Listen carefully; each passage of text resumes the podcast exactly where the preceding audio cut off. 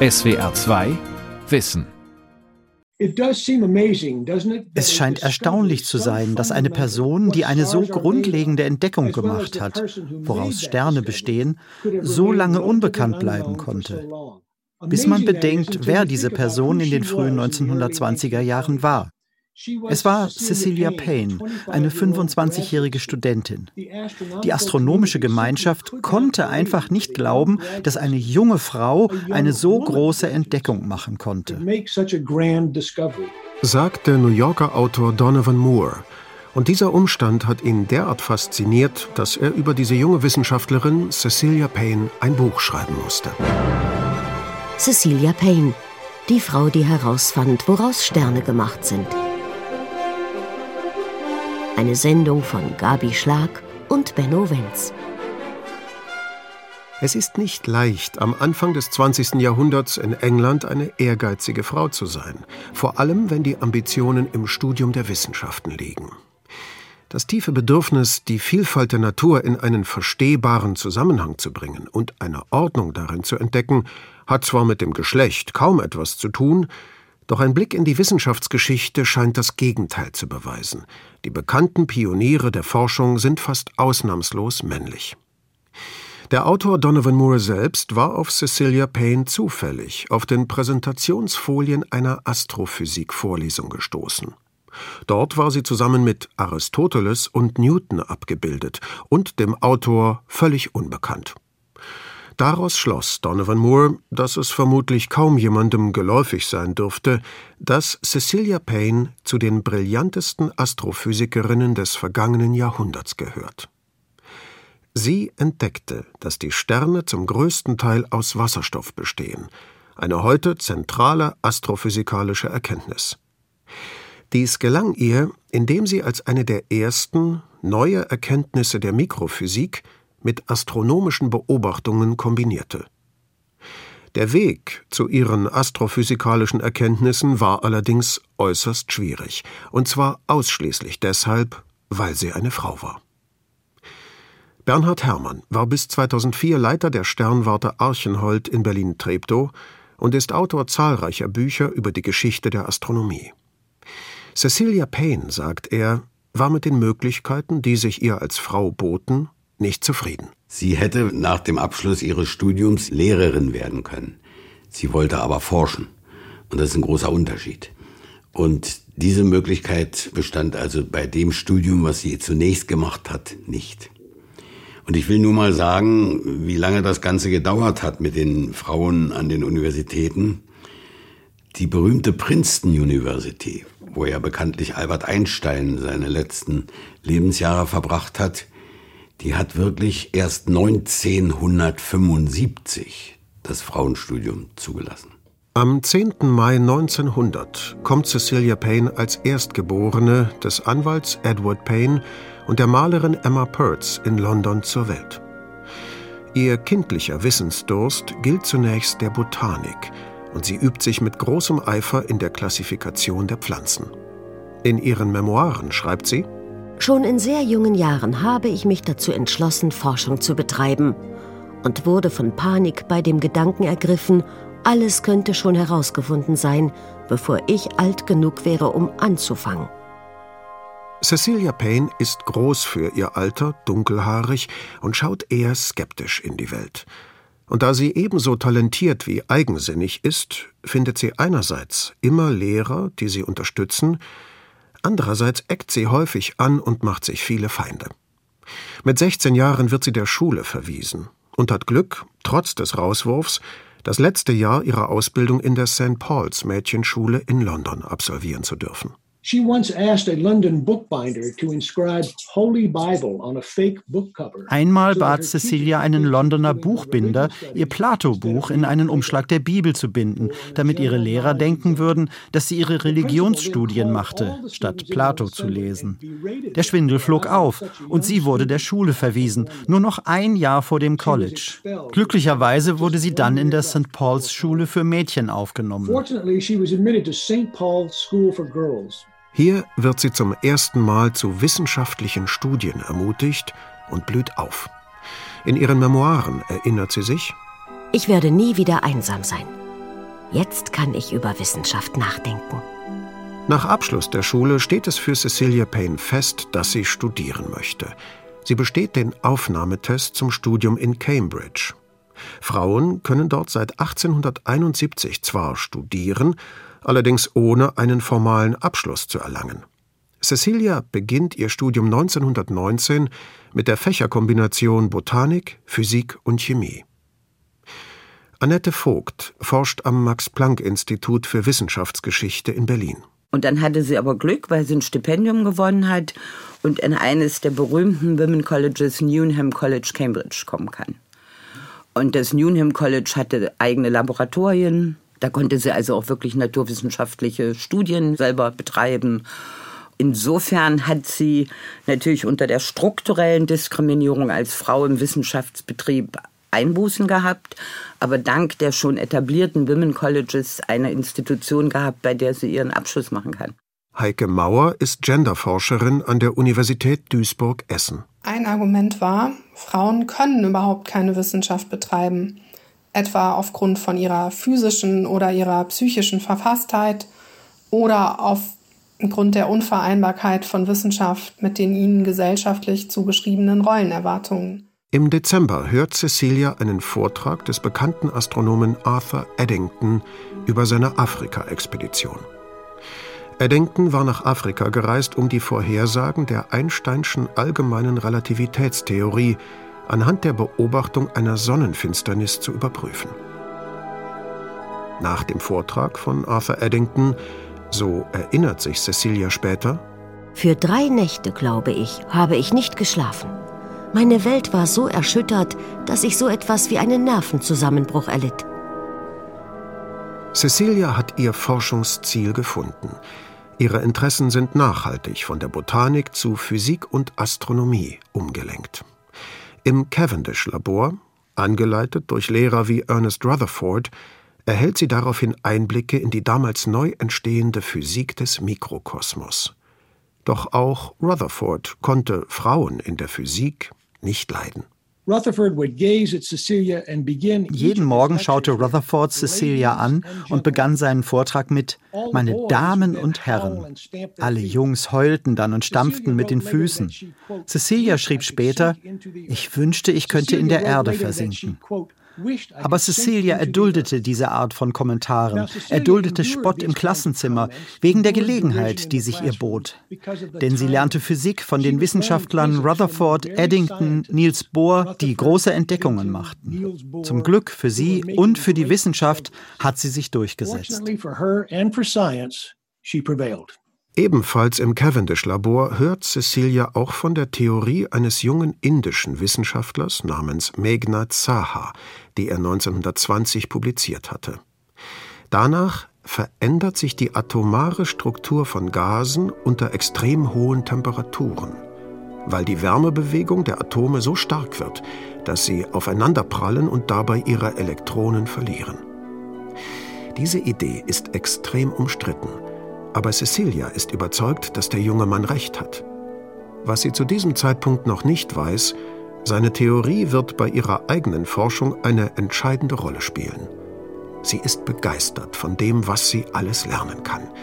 In ihren Memoiren schreibt sie, Ich hatte die Welt der Träume verlassen und bin in die Realität eingetreten.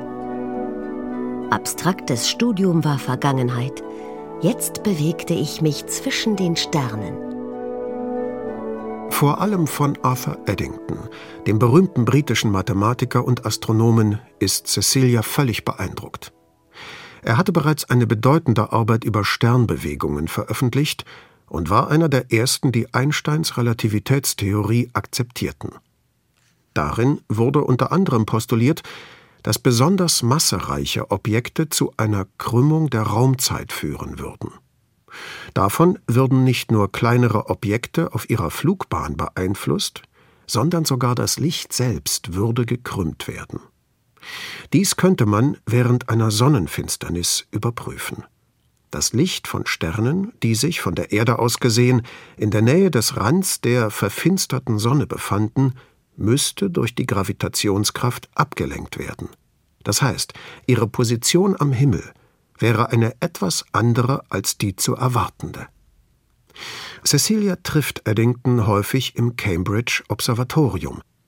In einem der wenigen Interviews mit ihr erinnert sie sich. Uh,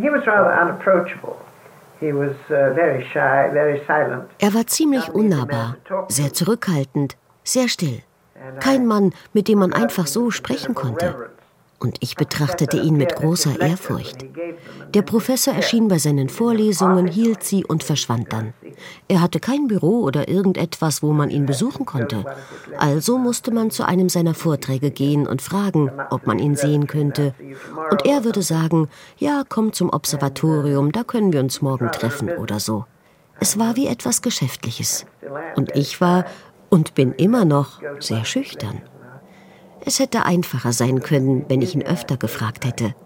Er hat sich aus Freundlichkeit mit mir befasst, denn ich war keine Schülerin von ihm. Cecilias akademischer Weg hätte in England allerdings nicht weiterführen können als bis zu einer Tätigkeit als Schullehrerin. Grund genug für Cecilia, mit Eddington in die Vereinigten Staaten zu reisen, um sich von ihm am Harvard College Observatory dem dortigen neuen Direktor Harlow Shapley vorstellen zu lassen. In Harvard gibt es unter Edward Charles Pickering seit den späten 1880er Jahren die Tradition, Frauen in der Astronomie als billige Arbeitskräfte zur Auswertung von Sternenspektren einzusetzen. Bereits 1814 hatte Josef von Fraunhofer die nach ihm benannten Fraunhofer Linien in den Spektren der Sonne entdeckt, und Kirchhoff und Bunsen hatten 40 Jahre später herausgefunden, dass man durch die Analyse dieser Linien auf die chemischen Elemente schließen konnte, von denen das Licht ausgesandt worden war. Nach ihrem Treffen und auf Empfehlung Eddingtons holte Shapley Cecilia Payne für ein mageres Stipendium an sein Observatorium, wo sie im Herbst 1923 ankommt, um ihrem Traum einer Forscherkarriere zu folgen. Annette Vogt diese jungen Mädchen, diese jungen Frauen wollen Naturwissenschaften studieren und sie brauchen immer einen Mann, einen Lehrer, einen Universitätsprofessor, einen Laborleiter, einen Leiter eines Observatoriums, der das Talent erkennt und vorurteilsfrei denkt, gut, ich gebe ihr eine Chance. Und das war Shipley. Und er hat sie ja dann auch gehalten, weil das Fellowship, ursprünglich kam sie ja mit einem Fellowship für zwei Jahre. Das war zu Ende. Dann hatte sie ja die schlecht bezahlte Position technische Assistentin. Das ist auch typisch, aber die Frauen sahen das immer eher als Möglichkeit, ich kann überhaupt das machen, was ich möchte. Ich verdiene damit wenig Geld. Ich bin im Ranking ja so wie jede Laborassistentin, also eigentlich überqualifiziert, aber dafür habe ich ein Minimum an Einkommen und kann das machen, was mir Spaß macht. Cecilias Plan ist, die Anwendung des physikalischen und chemischen Wissens, das sie im Cavendish Lab erlangt hatte, in der Analyse der in Harvard gesammelten Sternspektren. Das passte gut zu Shapleys Plänen, der aus dem Observatorium ein Astronomie-Institut machen wollte und dafür eine erfolgreich bei ihm abgeschlossene Promotion benötigte. Harlow Shapley selbst war ein sehr begabter Astronom. Als Cecilia Harlow Shapleys Büro zum ersten Mal betrat, dachte er, er hätte einen weiteren fleißigen Computer angeheuert. Cecilia wusste, dass diese weiblichen Computer jahrelang auf Glasplatten zusammengesetzte Bilder von Sternspektren, also die Wellenlängen von Hunderttausenden von einzelnen Sternen, ausmessen und berechnen mussten. Sie sagte Shapley, sie wolle ihre Cavendish-Labor-Physikausbildung nutzen, um diese Platten zu studieren. Es gab keine wahre Abteilung für Astronomie in Harvard und Shapley war entschlossen, eine zu schaffen. Also sagte Shapley Cecilia, dass sie anfangen könnte. Alles, was sie tun musste, war eine Diplomarbeit zu schreiben. Keiner von ihnen wusste, was für eine bedeutsame Sache das sein würde. Es war in der Tat die Geburt der Astrophysik. It was in fact the birth of astrophysics. Cecilia Payne widmet sich daraufhin intensiv der Auswertung von Spektren. Unter einem Spektrum versteht man in der Optik ein Farbband und damit ein Band, das aus Licht unterschiedlicher Wellenlängen bzw. Frequenzen besteht.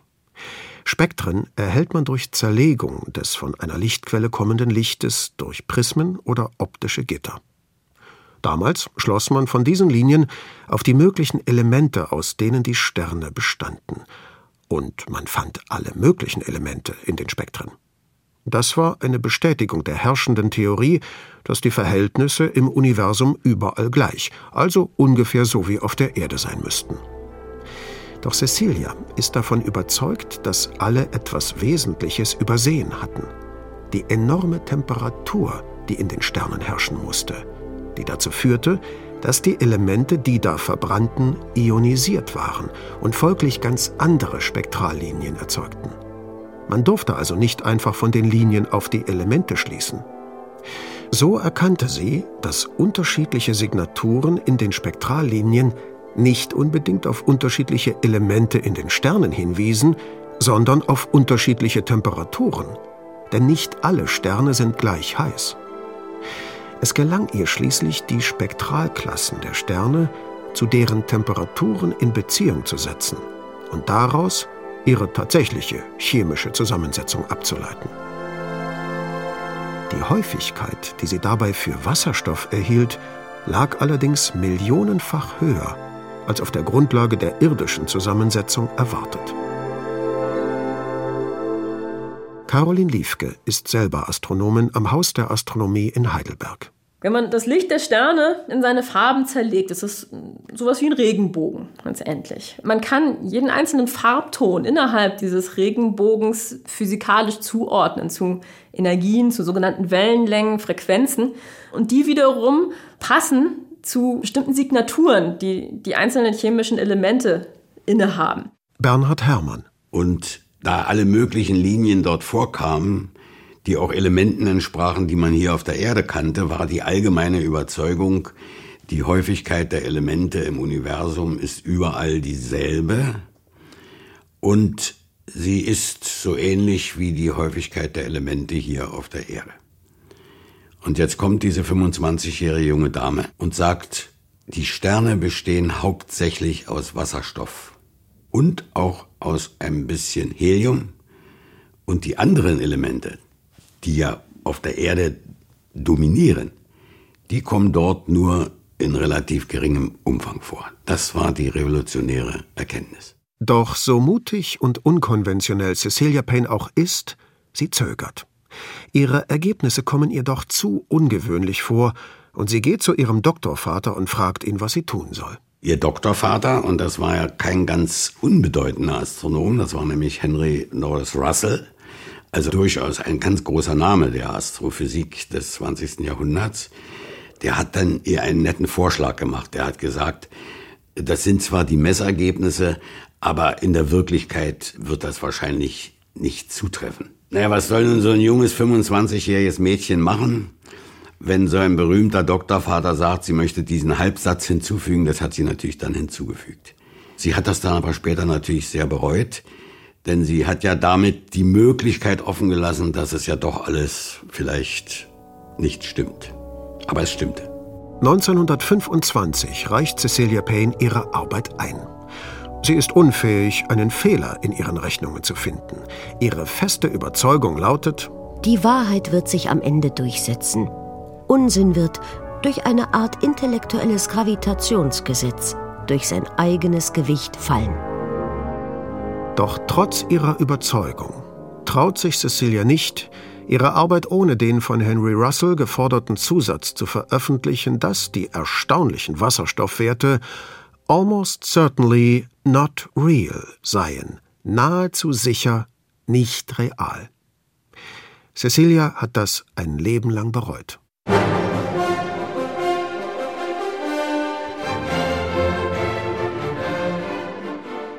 Zu Beginn des 20. Jahrhunderts ist Amerika ganz weit vorn in der relativ neuen Disziplin der Astrophysik. Das war einmal dem Umstand geschuldet, dass Amerika sehr spät eingestiegen ist und gleich alle neuen Erkenntnisse voraussetzen konnte. Andererseits gab es in Amerika sehr viele reiche Leute, die ihr Geld nicht nur auf die Bank schafften, sondern Wissenschaft förderten, und zwar in erheblichem Maße. Das machte die deutschen Astrophysiker, die die Wissenschaft sozusagen erfunden hatten, sehr neidisch. Aber letzten Endes war der Wissensstand auch in Amerika Anfang der 20er Jahre noch sehr niedrig. Immer wenn man die Struktur dieses Milchstraßensystems untersuchen wollte, dann kam man auf ein merkwürdiges Ergebnis. Die Sonne schien immer im Zentrum zu stehen. Und dann schien die Dichte der Sterne sehr rasch nach außen abzunehmen. Und heute wissen wir, man hat also immer ein viel zu kleines System nur erfasst, weil man nicht weit genug schauen konnte. Das hatte aber auch physikalische Gründe. Zum Beispiel kannte man noch nicht die interstellare Materie, also die Gas- und Staubwolken zwischen den Sternen, die natürlich, je weiter man in die Tiefe des Weltalls vordringt, immer mehr Licht absorbieren, so dass man das Gefühl hat, da sind immer weniger Sterne, was in Wirklichkeit aber gar nicht der Fall ist. Doch dann kam die große Debatte, die die Diskussionen am Anfang des 20. Jahrhunderts bündelte und schließlich zu einem neuen Verständnis der Natur von Galaxien und der Größe des Universums führte. Die Astronomin Caroline Liefke. Die große Debatte an sich, das waren letztendlich Heber Curtis und Shapley, die argumentiert haben, besteht das ganze Universum aus unserer Milchstraße? Oder ist da irgendwo auch mal was dazwischen und hat unsere Milchstraße ein Ende?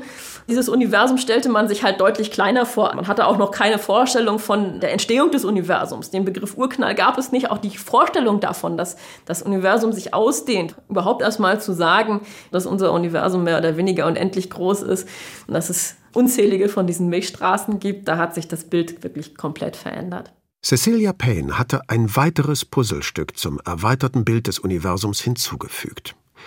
Doch durch den Zusatz ihres Mentors Russell, Almost Certainly Not Real, wird ihre einzigartige Entdeckung letzten Endes nicht wirklich gewürdigt. Sie muss nun anfangen zu unterrichten und gibt Astronomiekurse in Harvard. Ihre Studenten sind begeistert, obwohl ihre Kurse nicht einmal im Harvard-Katalog abgedruckt sind. Noch immer hat Cecilia keinen Titel als Lehrer oder Professor. Stattdessen wird sie als technische Assistentin von Shapley geführt und entsprechend gering entlohnt. Im folgenden Jahr kommt Russell schließlich auf anderem Wege zum selben Ergebnis. Erst sein Resultat überzeugt die astronomische Community davon, dass Wasserstoff tatsächlich das bei weitem häufigste Element im Universum ist. Dass Wasserstoff das häufigste Element im Universum ist, war eine erstaunliche Entdeckung, deren Echo durch die Gänge der Astronomie hallte und bis auf den heutigen Tag zu hören ist. Hier ist der Treibstoff für die anhaltende Verbrennung eines Sterns. Hier ist der gasförmige Tracer, der es Radioastronomen ermöglicht, ein lange verborgenes Universum zu untersuchen. Hier sind Trümmer aus den ersten Minuten der Schöpfung des Universums in einem Urknall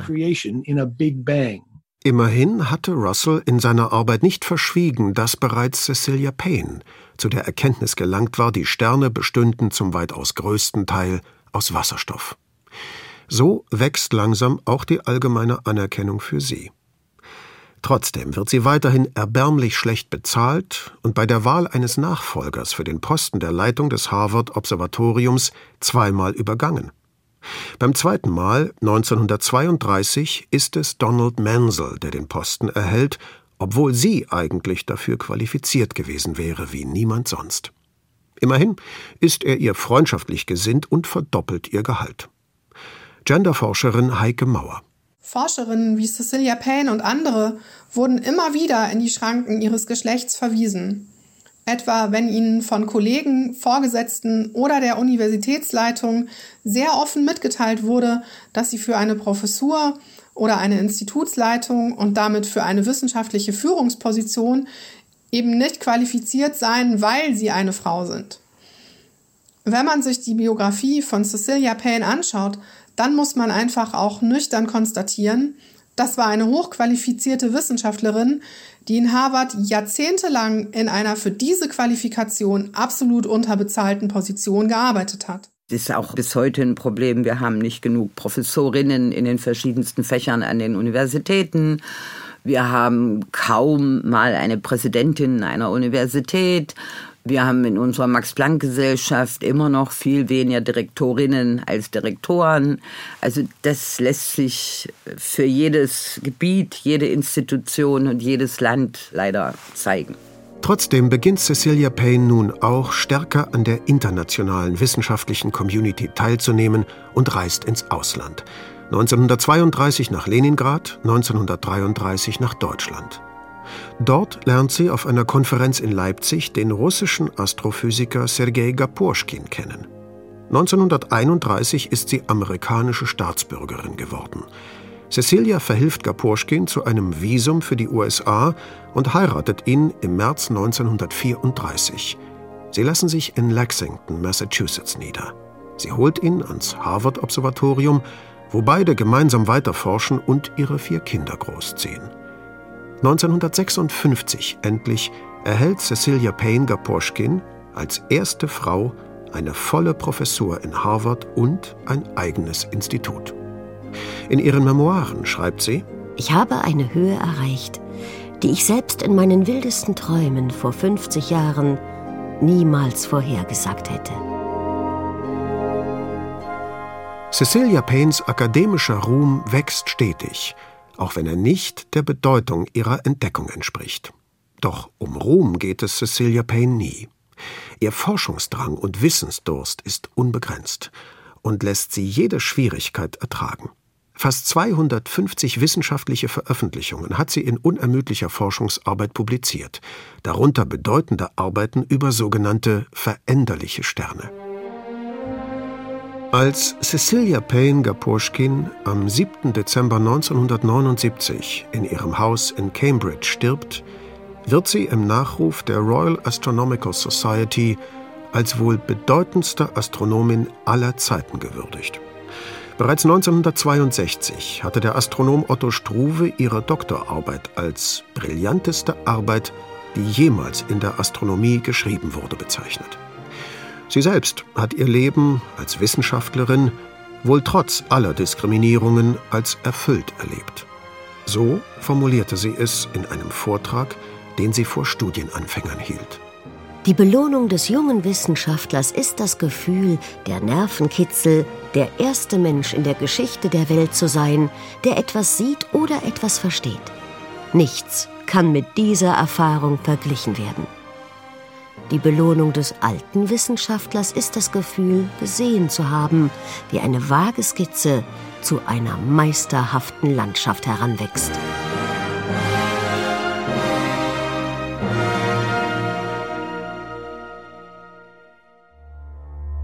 SWR 2 Wissen.